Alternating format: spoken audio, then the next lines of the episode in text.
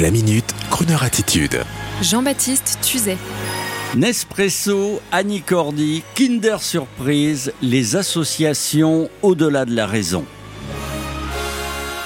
Il y a quelques mois, la maison suisse Nespresso avait été mise sur le banc des accusés pour les origines et provenances des cafés qu'elle utilisait. Il y a quelques semaines, on a également mis sur le banc des accusés la brave et talentueuse Annie Cordy, paix à pour avoir chanté Chocho Cacao, chanson soudainement considérée comme raciste, et puis maintenant, une association commerce équitable jette son dévolu sur les Kinder Surprises que nos gosses aiment à déguster. Vous savez, avec les petites surprises dedans, avec modération bien sûr, vous voyez, j'y suis déjà.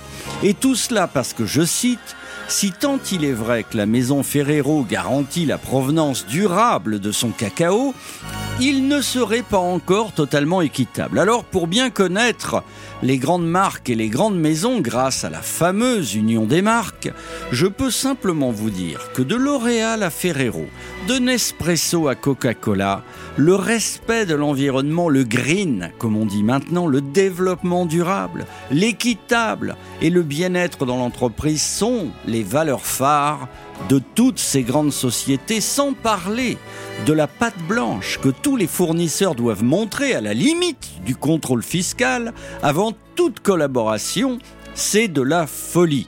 Alors, s'il vous plaît, si vous doutez du café de Nespresso, bien vous allez chez le torréfacteur du coin, vous achetez du café équitable, vous faites le voyage pour vérifier la provenance, et ensuite vous faites votre café, vous nous foutez la paix. Et si vous voulez vraiment aider nos amis africains qui se font chaque jour voler leurs matières premières sous-évaluées, si vous ne voulez plus que les enfants soient exploités dans le monde, ce qui est là un vrai combat, il vous suffit de payer le juste prix de chaque produit et de vous engager contre le despotisme, le profit non partagé et l'injustice dans les pays en voie de développement. Et là, je vous souhaite bon courage, mes amis. Et quant à nos entreprises françaises, je vous rassure, c'est un beau 18 sur 20 qu'elles méritent au moins. Et quant à Eni Cordy, elle était la plus gentille des vrais artistes franco-belges que l'on ait pu connaître. Et sur ce, on écoute une chanson de pub. Et oui, et là encore, s'il vous plaît, laissons s'exprimer la pub afin qu'elle redevienne créative.